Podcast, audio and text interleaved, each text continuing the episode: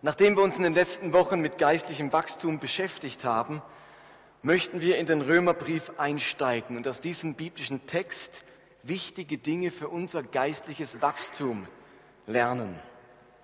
Und ich möchte euch aber, wir fangen heute noch nicht mit einem Vers aus dem Römerbrief an. Das kommt nächsten Sonntag, machen wir Verse 1 bis 3. Heute möchte ich euch einleitend die Situation schildern, in der sich die ersten Christen befunden haben und aus welchem Grund Paulus dann seine Briefe verfasst hat.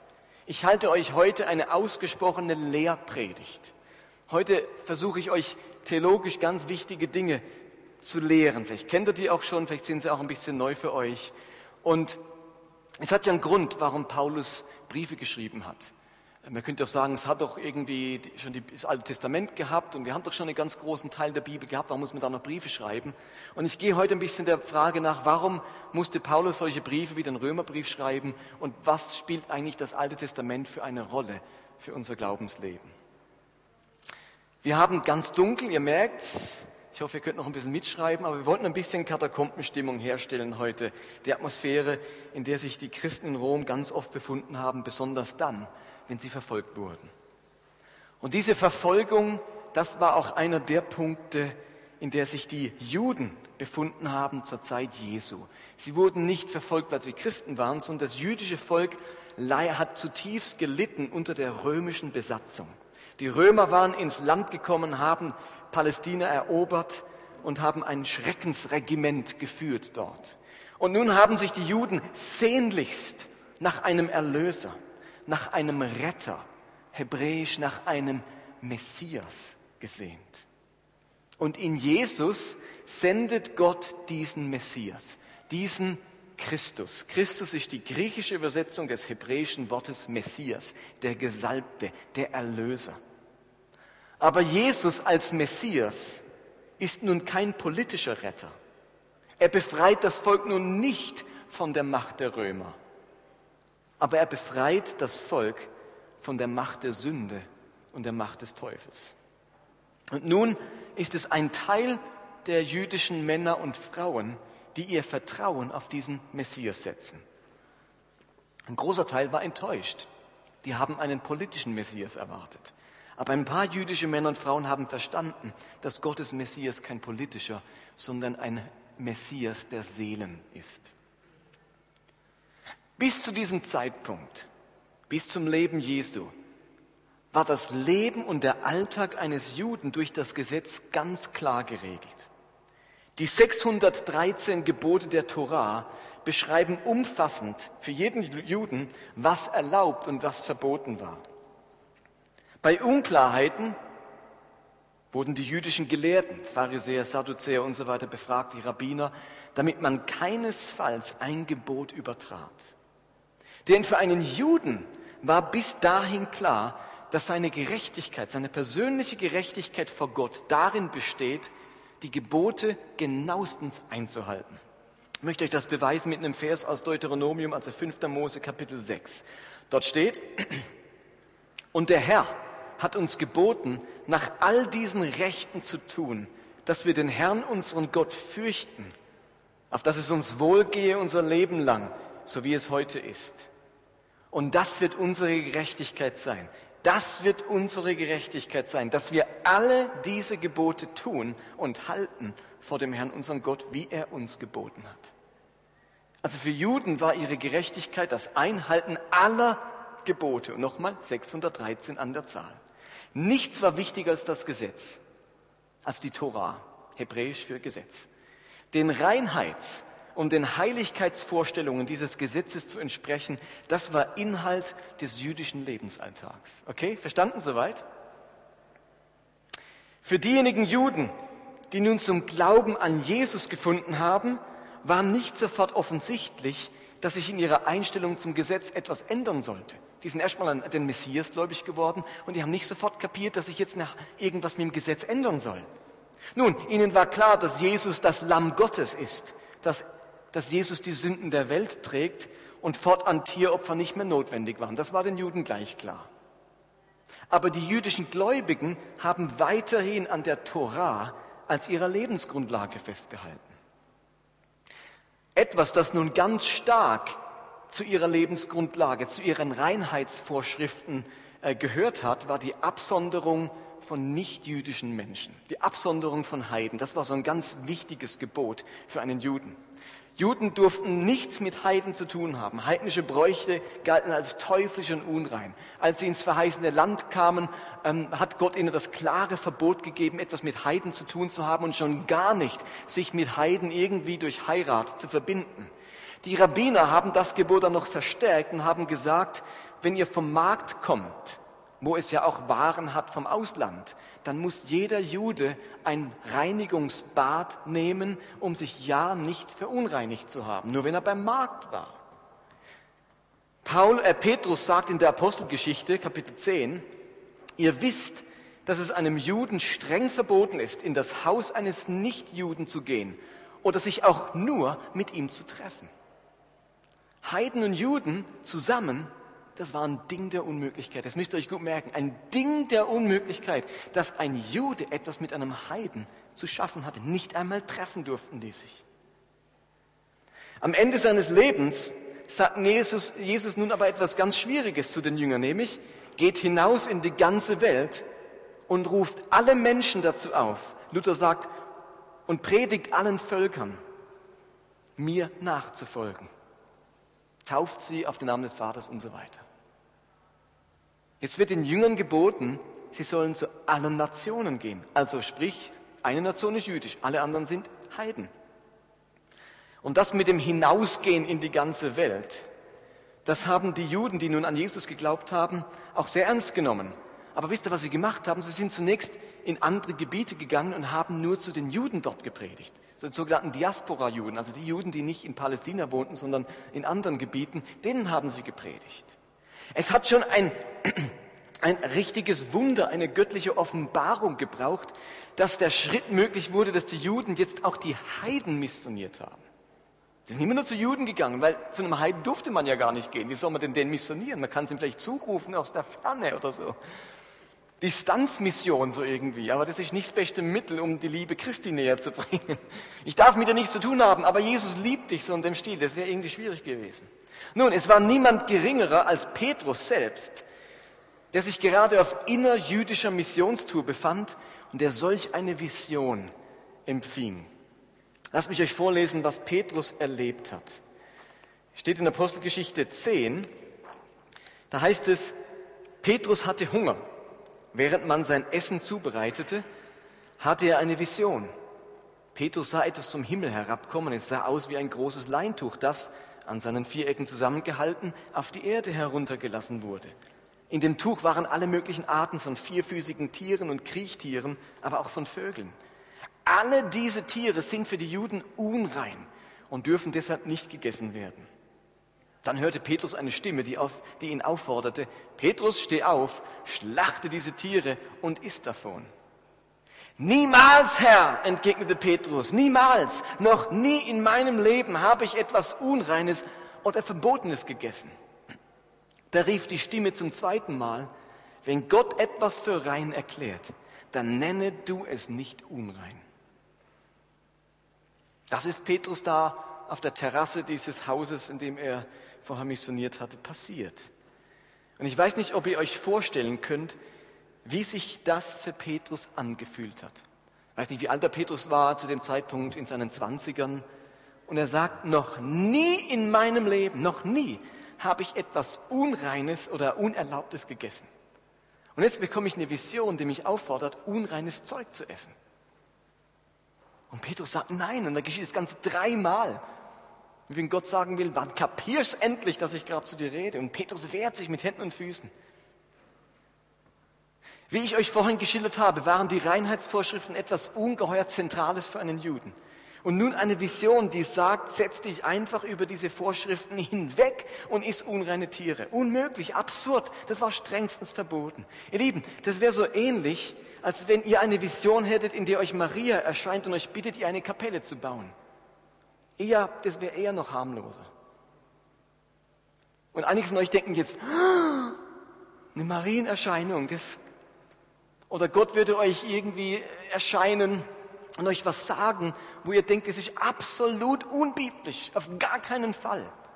Genauso hat sich das für Petrus angefühlt. Das ist absolut unbiblisch. Während Petrus aber noch über diese Vision nachgrübelte, klopft es an der Tür. Der Gesandte eines heidnischen Hauptmanns steht vor der Tür und verlangt nach Petrus, denn seinem Herrn erschien ein Engel, der ihm gesagt hat, er soll Petrus holen, damit er ihm das Evangelium verkündigt. Und zum Glück hat Petrus geschaltet, erkannt, dass es die Stimme Gottes war und sagt, Ihr wisst, dass ein Jude nicht mit einem Nichtjuden verkehren und vollends nicht sein Haus betreten darf. Aber mir hat Gott gezeigt, dass ich keinen Menschen als unrein oder unberührbar betrachten soll. Deshalb bin ich eurer Einladung ohne Widerrede gefolgt. Und was passiert? Petrus kommt zu dem Hauptmann und plötzlich bekehren sich die allerersten Heiden zu Christus. Das war ein historischer Moment. Die allerersten Heiden bekehren sich zu Christus. Dieser römische, heidnische Hauptmann und sein ganzes Haus finden zum Glauben. Und das Spannende war, dass während Petrus predigte, während der Predigt, noch vor dem Bekehrungsaufruf, wo die innerlich schon parat waren, sie innerlich sich entschieden haben, diesem Christus nachzufolgen, fiel der Heilige Geist auf die ganze Versammlung und sie begannen noch während der Predigt in neuen Sprachen zu reden und zu weissagen. Und damit hat Gott wie bestätigt mit seinem Heiligen Geist, jawohl, das sind echte Gläubige, die haben meinen Geist, auch die Heiden gehören dazu. Eine neue, eine neue Ära brach an für die Christenheit. Die Heiden kommen dazu. Aber die große Frage war jetzt, wie müssen diese Heiden jetzt leben? Wie müssen die leben? Heiden hatten ja einen völlig anderen Lebensstil wie Juden. Das Gesetz, die Tora, war ihnen völlig fremd. Die hatten so wenig Ahnung vom jüdischen Gesetz wie du und ich von der hinduistischen Bhagavad Gita oder dem Koran. Eigentlich keine Ahnung. Höchstens Gerüchte drüber. Für ihr tägliches Leben spielte diese Tora überhaupt keine Rolle. Sie beteten zu Götzen, machten sich Bilder ihrer Götter, aßen unreine Speisen, vollzogen keine rituellen Waschungen, sie hatten eine andere Sexualmoral und heiligten nicht den Sabbat. Das waren Heiden. Die Frage also war, müssen bekehrte Heiden jüdisch leben? Müssen sie die Tora, das Gesetz einhalten? Kommt damit? Das war doch jetzt die große Frage. Jetzt bekehren sich endlich Heiden. Den Juden war eigentlich klar, die müssen jetzt die Tora einhalten. Das gehört dazu. Nun, in dieser entscheidenden Phase, wo diese Frage hochgekocht ist, kommt, kommt Paulus ins Spiel. Paulus war zutiefst überzeugter Jude. Paulus war Jude mit Haut und Haaren. Über seine jüdische Vergangenheit hat er selbst Folgendes geschrieben. Im Philipperbrief sagt er, ich wurde beschnitten, als ich eine Woche alt war. Ich bin von Geburt ein Israelit aus dem Stamm Benjamin, ein Hebräer von reinster Abstammung.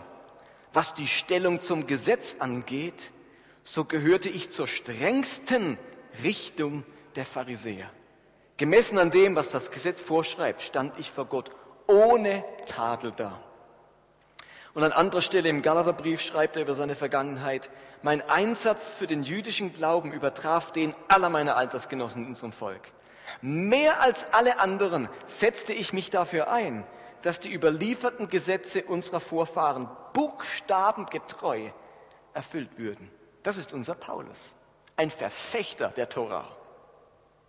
Paulus war einer der eifrigsten Juden seiner Zeit. Er liebte das jüdische Gesetz und kämpfte mit allen Mitteln, auch mit Gewalt, für, ihre Ein, für, die, für dessen Einhaltung.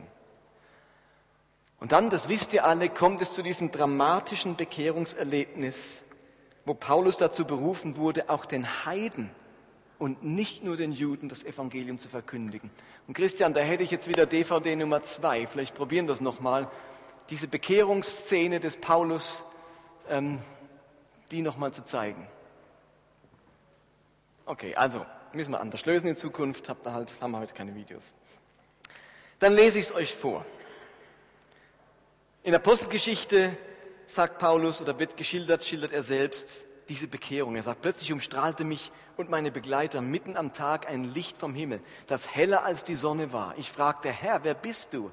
Worauf er antwortet, ich bin Jesus, den du verfolgst. Aber steh jetzt auf, denn ich bin dir erschienen, damit du mir dienst. Du sollst bezeugen vor allen Menschen, was du heute erlebt hast und was ich dir in Zukunft sagen werde, vor Juden und vor Heiden. Du sollst ihnen die Augen öffnen, damit sie sich von der Finsternis dem Licht zuwenden und aus der Herrschaft Satans zu Gott kommen. Dieser Paulus erlebt eine dramatische Veränderung und bekommt die Berufung, den Heiden. War es das gerade?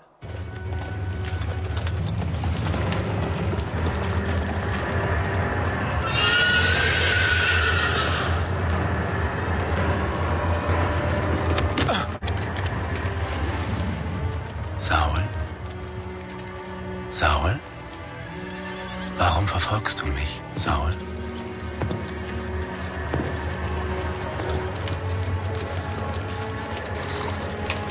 Wer bist du? Ich bin Jesus, den du verfolgst. Steh auf, geh in die Stadt Damaskus. Dir wird gesagt werden, was du zu tun hast.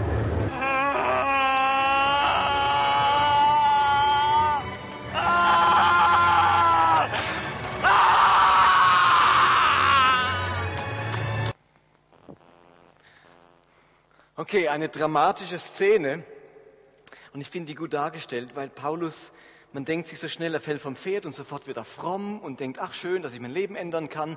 Der war gerade in göttlicher Mission, die Christen auszurotten. Und plötzlich erscheint ihm dieser Jesus und blendet ihn. Der sieht plötzlich, plötzlich blind. Da denkt man nicht, oh Halleluja, ich singe mal gerade ein Loblied. Das war total dramatisch für sein Leben. Und dann kommt er nach Damaskus und wird dort von einem Jünger Jesu geheilt und bekommt die Berufung, zu den Heiden zu gehen. Und dann legt dieser Paulus los und er geht auf Missionsreise. Und zunächst macht Paulus es so, wie er es von den anderen gewohnt war. Er geht zuerst zu den Juden. Aber diese Juden lehnen dann seine Botschaft militant ab. Er befindet sich gerade in der Stadt Antiochien und dann hört, was in Antiochien, der, dieser Stadt, passiert. Am nächsten Sabbat war fast die ganze Stadt in der Synagoge versammelt, um die Botschaft Gottes zu hören. Als die Juden den großen Andrang sahen, wurden sie eifersüchtig. Ständig widersprachen sie dem, was Paulus sagte und stießen Lästerungen gegen Jesus aus. Schließlich erklärten Paulus und Barnabas frei und offen, euch musste, musste als Ersten die Botschaft Gottes verkündigt werden. Aber weil ihr nichts davon wissen wollt und auch euch äh, damit als unwürdig erweist, das ewige, das ewige Leben zu empfangen, wenden wir uns jetzt an die Nichtjuden als die Nichtjuden das hörten, brachen sie in Jubel aus. Sie wollten gar nicht mehr aufhören, Gott für seine rettende Botschaft zu preisen. Er versucht, den Juden das Evangelium zu bringen, die lehnen es ab und jetzt sagt er, und ab jetzt gehen wir zu den Heiden. Ihr seid nicht mehr wert, dass wir zu euch gehen, jetzt gehen wir zu den Heiden. Und die Heiden, die sind, die jubeln, dass ihnen eine gute Botschaft verkündigt wurde. Und so entsteht in diesem Antiochien die erste, die allererste Gemeinde der Heiden. Eine Kirche, mit zu Jesus bekehrten Heiden. Und diese ersten Heiden wurden nun Christen genannt. Wogegen sich die an Jesus gläubigen Juden weiterhin Juden nannten. Die haben sich weiterhin Juden genannt. Und die anderen, die Heiden, die zu Christus gefunden haben, die wurden jetzt Christen genannt. Und Paulus verkündigt diesen Heiden nun die Botschaft vom Kreuz, vom Glauben, von der Gnade. Nun, es hat dann nicht lange gedauert, bis strenge Judenchristen aus Jerusalem kamen, um diesen Heiden beizubringen, wie man richtig zu glauben hat. Die kamen dann, in Apostel 15 steht dann, Apostel 15, eines Tages kamen Gläubige aus, de, aus Judäa in die Gemeinde nach Antiochia. Sie lehrten öffentlich, wer sich nicht beschneiden lässt, so wie es im Gesetz des Mose vorgeschrieben ist, kann nicht gerettet werden. Paulus und Barnabas widersprachen und es kam zu einer heftigen Auseinandersetzung. Schließlich beschlossen die Christen in Antiochia, dass Paulus und Barnabas mit einigen anderen aus der Gemeinde zu den Aposteln und Gemeindeleitern nach Jerusalem gehen sollten, um diese Streitfrage zu klären. In Jerusalem wurden sie von der Gemeinde, den Aposteln und den Leitern herzlich angenommen. Aber auch hier verlangten einige der Gläubigen, die früher zu den Pharisäern gehört hatten, man muss die Nichtjuden beschneiden und von ihnen verlangen, dass sie das Gesetz des Mose befolgen. Das war der große Streitpunkt. Müssen die Heiden jetzt das Gesetz befolgen? Und es kommt zum offenen Konflikt. Versteht ihr? Für die Juden mit dieser ganzen Tradition, seit Jahrtausenden leben wir nach dem Gesetz, war doch klar, die Heiden finden zum messianischen Judentum dazu. Die finden diesen Jesus, das ist ein jüdischer Messias, und jetzt müssen die Heiden irgendwie messianische Juden werden. Sie müssen sich Gottes heiligen Gesetz unterordnen. Natürlich ist Jesus der Messias, der Erlöser, aber das Gesetz und seine Gebote sind weiterhin verpflichtende Grundlage des Lebens, haben die sich gesagt. Sie müssen sich beschneiden lassen, sie müssen die Gebote halten, sie müssen den Sabbat heiligen, sie müssen die jüdischen Feste feiern, sie ähm, sollen sich auch an die Speisevorschriften halten. Das war denen sonnenklar. Für Paulus und Barnabas war das keinesfalls klar. Sie konnten nicht erkennen, warum an Christusgläubige Heiden irgendwie jüdisch leben sollten. Paulus und Barnabas reisten nach Jerusalem, um jetzt diese Frage mit den Aposteln und den Ältesten zu besprechen. Und auch dort kommt es zum enormen Auseinandersetzung. Und da hätte ich jetzt den dritten Videoclip, Christian. Probieren wir den nochmal. Die Auseinandersetzung am, am Apostelkonzil. Okay. Dann lese ich es euch wieder vor. Also, es kommt zur Auseinandersetzung. Es wird lange verhandelt, gestritten, gebetet, auf Gott gehört. Sie ringen um die Frage, müssen die Heiden das Gesetz halten? Und am Schluss kommt es zu einer folgenschweren Entscheidung. Es heißt in Apostelgeschichte 15, 23 folgende. Wir, die Apostel und Gemeindeleiter in Jerusalem, senden brüderliche Grüße an alle Christen in Antiochia, Syrien und Zilizien, die nicht aus dem Judentum stammen, also eine Anordnung an die heidnischen Gläubigen. Wir haben gehört, dass euch einige Leute aus unserer Gemeinde, ohne von uns beauftragt zu sein, durch ihre Lehren beunruhigt und verunsichert haben. Geleitet durch den Heiligen Geist kamen wir zu dem Entschluss, das ist der wichtigste Satz, geleitet durch den Heiligen Geist kamen wir zu dem Entschluss, euch außer den folgenden Regeln keine weiteren Lasten aufzulegen. Und jetzt werden diese vier, diese Regeln noch genannt. Ihr sollt kein Fleisch von Tieren essen, die den Götzen geopfert wurden. Außerdem kein Fleisch von Tieren, die nicht völlig ausbluteten. Und ihr sollt auch kein Blut verzehren. Hütet euch vor verbotenen sexuellen Beziehungen. Wenn ihr danach handelt, verhaltet ihr euch richtig. Herzliche Grüße an euch alle. Das war der Beschluss des Apostelkonzils. Was wird aus diesem Schreiben deutlich? Was wollen die Apostel damit sagen? Wenn ein Heide zu Christus findet, und übrigens, ihr dürft euch alle angesprochen fühlen, weil ich vermute, dass ihr alle Heiden wart. Versteht ihr, was ich meine? Es kann vielleicht jemand von euch jüdisch, aber das wäre wahrscheinlich ganz eine Ausnahme unter uns. Der Großteil von uns sind klassische Heiden, nicht Juden, liebevoller ausgedrückt. Wenn ein Heide zu Christus findet, dann kommt nicht über die Hintertür das jüdische Gesetz in sein Leben. Die Tora ist nicht Gesetz und Verpflichtung für die gläubigen Heiden, also die Christen. Das haben sie gerade beschlossen. Wir legen euch keine weitere Last auf. Im Vorfeld dieser Diskussion hat sich Petrus zu Wort gewählt und hat gesagt, Gott machte keinen Unterschied zwischen uns und den Heiden. Er befreite sie von aller Schuld, als sie an ihn glaubten. Und jetzt sagt er, warum wollt ihr jetzt Gott herausfordern und diesen Brüdern eine Last aufbürden, die weder wir noch unsere Vorfahren tragen konnten? Petrus sagt, nicht mal wir schaffen es, das Gesetz zu halten. Jetzt wollen wir es nicht Juden, die damit gar nichts zu tun haben, die das nicht mehr kennen, die nicht darin verwurzelt sind, die das nie gelebt haben. Jetzt wollen wir es denen auferlegen. Und sie beschließen, dass das, die Torah für die heidnischen Christen nicht verpflichtend ist. Außer den vier Regeln, zu denen ich gleich noch komme, wird den Heiden keines der 613 Gebote und Verbote auferlegt. Ihr Lieben, das ist revolutionär. Ich weiß nicht, ob ihr das schon mal so gesehen habt. Was die am Apostelkonzil beschlossen haben, war, wir legen den Heiden keine der jüdischen Lasten auf. Außer vier Dingen. Ihr müsst euch die Tragweite dieses Beschlusses wirklich vorstellen. Da beschließen Juden, denen die Torah heilig ist und seit Jahrtausenden ihre Lebensgrundlage für Gerechtigkeit und Heiligkeit darstellt, dass sich für gläubige Heiden keine Gültigkeit hat. Was hier von den Aposteln beschlossen wurde, wird im weiteren Verlauf im Neuen Testament, besonders dann von Paulus, immer wieder entfaltet. Paulus schreibt dann später im Römerbrief, Christus ist das Ende der Torah und jeder, der an ihn glaubt, wird gerecht. Bei den Galatern ist plötzlich die Gefahr entstanden, dass sie auch wieder eine falsche Lehre in sich aufnehmen und das Gesetz doch noch gültig ist und sich beschneiden lassen wollen. Und dann schreibt der Paulus im Galaterbrief, ihr unvernünftigen Galater, welcher Dämon hat euch um den Verstand gebracht? Ich möchte euch nur eines fragen, hat Gott euch seinen Geist gegeben, weil ihr die Torah befolgt oder weil ihr die Botschaft angenommen habt, dass es vor Gott auf den Glauben ankommt?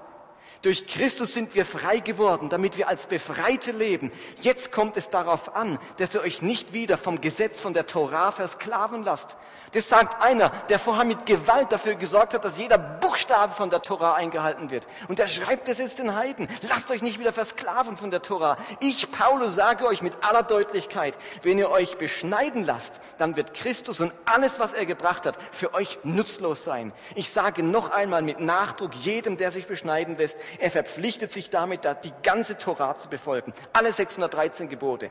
Wenn ihr wirklich vor Gott als gerecht bestehen wollt, indem ihr das Gesetz befolgt, habt ihr euch von Christus losgesagt und die Gnade vertan. Wow, der Paulus, der dreht voll auf, wenn jemand zu dieser Torah zurück will. Und im Kolosserbrief schreibt Paulus, darum lasst euch keine Vorschriften machen über eure Ess- und Trinkgewohnheiten oder bestimmte Feiertage oder über oder den Neumond oder über das, was man am Sabbat tun darf oder nicht. Der Paulus wird gerade alles Weg damit, alle 613 Gebote, weg damit. Wehe, ihr kehrt zurück zur Torah. Die, euch ist das nicht auferlegt. Und wehe, es kommt irgendein jüdischer Hardliner, der sagt, ihr als Heiden müsst jüdisch leben. Da wehrt sich der Paulus dagegen. Das sind starke Worte. Paulus möchte mit allem Nachdruck verhindern, dass die Heiden zurückkehren zur Gültigkeit der Torah. Das Gesetz spielt keine Rolle mehr für das Heil, die Errettung und die Erlösung eines Christen. Es wurde von Christus erfüllt damit zum Ende gebracht. Es hat jetzt seine Bedeutung und Gültigkeit verloren. Das Alte Testament ist eben wie ein Testament, das jemand macht für den Fall seines Todes, das dann aber durch ein neues Testament abgelöst wird, sodass das Alte Testament ungültig wird. Kennt ihr das? Deswegen heißt es ja auch Testament. Wenn jemand ein Testament macht und dann macht er aber ein neueres Testament, dann löst er das Alte Testament ab und es wird ungültig. Stimmt's? dann gilt das Neue Testament, das man gemacht hat. Und genauso ist es mit Gott. Er hat ein neues Testament gemacht. Damit wird das Alte Testament zu Ende gebracht oder beendet oder als ungültig erklärt. Okay, und jetzt werdet ihr natürlich fragen, aber Martin, wenn, wenn das Alte Testament sozusagen die Gebote abgeschafft ist, wie muss ich denn dann leben? Was gilt denn nun?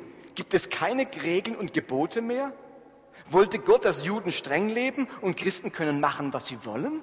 Ist das, die, ist das die Konsequenz? Nun, wir alle wissen, dass es Regeln braucht. Und zwar Regeln im Umgang mit mir selbst und vor allem im Umgang miteinander. Da braucht es Regeln und Richtlinien, sonst herrscht, herrscht Chaos. Denn auch Christen sind ja keine perfekten Menschen, die automatisch immer das Richtige tun.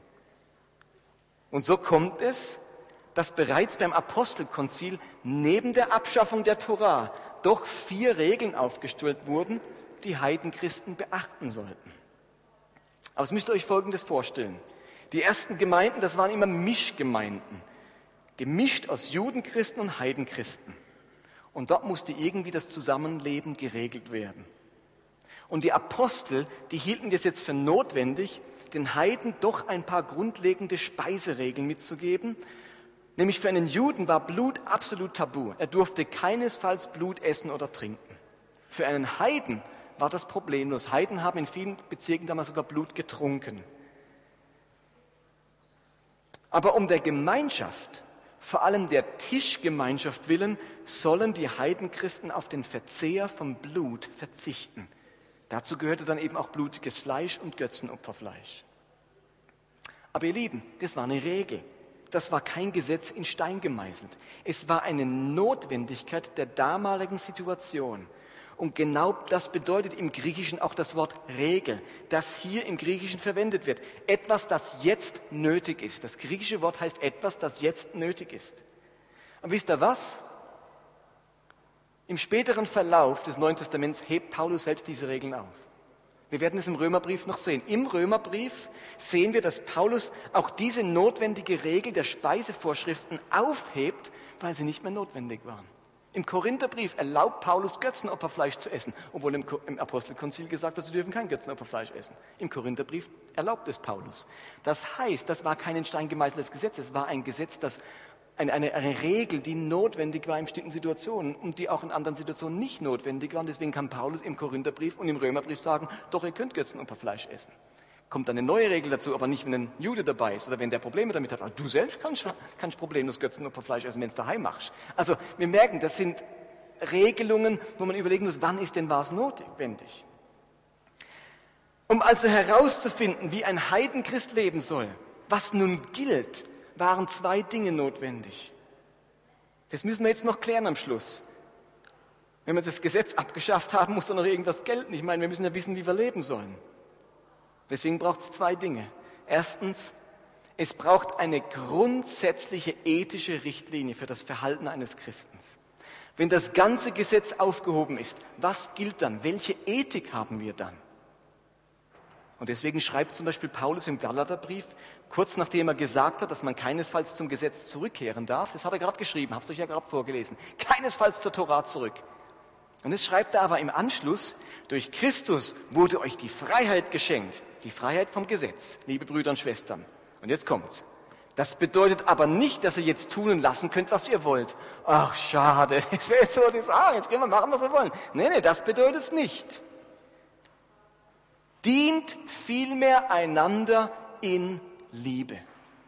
Denn wer dieses eine Gebot befolgt, liebe deinen Mitmenschen wie dich selbst, das von Jesus stammt, also von Jesus nochmal gesagt hat, wurde, der hat das ganze Gesetz erfüllt. Wer seinen Nächsten liebt wie sich selbst, der hat schon das ganze Gesetz erfüllt.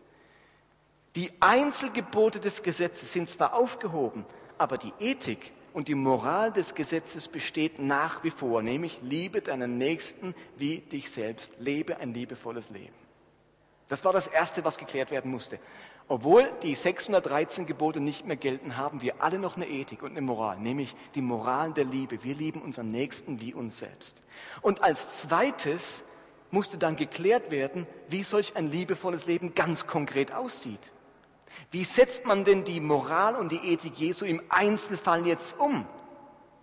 Was müssen denn Christen jetzt lernen, wenn sie zum Glauben kommen, wie sie sich verhalten sollen? Wie ist man denn ein liebevoller Mensch? Und aus diesem Grund schreibt Paulus seine Briefe, um dieser Frage nachzugehen. Damit Christen lernen, wie sie die Ethik Jesu, die Ethik der Liebe leben und umsetzen, hat Paulus Briefe geschrieben an ganz viele dieser ersten Christen. 13 davon haben wir im Neuen Testament, 13 Paulusbriefe. Und wenn Paulus so einen Brief schreibt, ganz klassisch im Römerbrief, aber auch im Korintherbrief oder im Epheserbrief, dann macht er immer zweierlei in seinen Briefen. In der ersten Hälfte unterweist er die Gemeinden theologisch. Dort lehrt er sie die großen theologischen Fragen. Was bedeutet Gnade? Welche Rolle spielt das Gesetz? Was ist das Gewissen? Wie funktioniert Glaube? Das, was ich jetzt eigentlich gerade mit euch mache, euch ein bisschen Theologie beibringen. Im zweiten Teil seiner Briefe liefert er dann ganz konkrete Handlungsanweisungen, wie die Ethik der Liebe im alltäglichen Leben umzusetzen ist. Da behandelt er ganz praktische Fragen, wie man als Christ lebt in der Welt, in der Familie, in der Gemeinde, bei der Arbeit. Da wird es ganz praktisch. Im ersten Teil der Briefe geht es meistens um Theologie, im zweiten um die ethische Praxis. So. Wir alle sind solche Heiden, die zum Glauben gefunden haben. Wir sind keine ehemaligen Juden. Für uns gilt die Anordnung des Apostelkonzils. Das, Alte Test, das entaltestamentliche Gesetz ist uns nicht auferlegt. Als ehemalig heidnische Deutsche und Schweizer sind wir frei vom Gesetz. Ihr Lieben, das ist nicht meine Erfindung, das ist Beschluss des Apostelkonzils. Also wenn ihr es gern anders hättet, beschwert euch bei Jakobus. Aber ihr Lieben, umso mehr müssen wir heute lernen, was der Ethik Jesu entspricht und was der Geist Gottes uns sagen möchte. Und genau das werden wir vom kommenden Sonntag an tun. Wir fangen an mit Römer 12, mit dem praktischen Teil. Bis Kapitel 11 war Paulus hochtheologisch, hochtheologisch. Und ab Kapitel 12 wird es jetzt ganz praktisch. Das sind mit die praktischsten Verse im Neuen Testament, wie ein Christ zu leben hat. Und ich bitte euch als Vorbereitung für nächsten Sonntag mal Römer 12, 1 bis 8 zu lesen. Die ersten acht Verse vom zwölften Kapitel im Römerbrief. Und dann werden wir diese Verse in den nächsten Wochen Vers für Vers auslegen und lernen, was neutestamentliche Ethik heute bedeutet, wenn die 613 Gebote nicht mehr gelten. Wie lebt man dann? Darum wird es nächsten Sonntag gehen.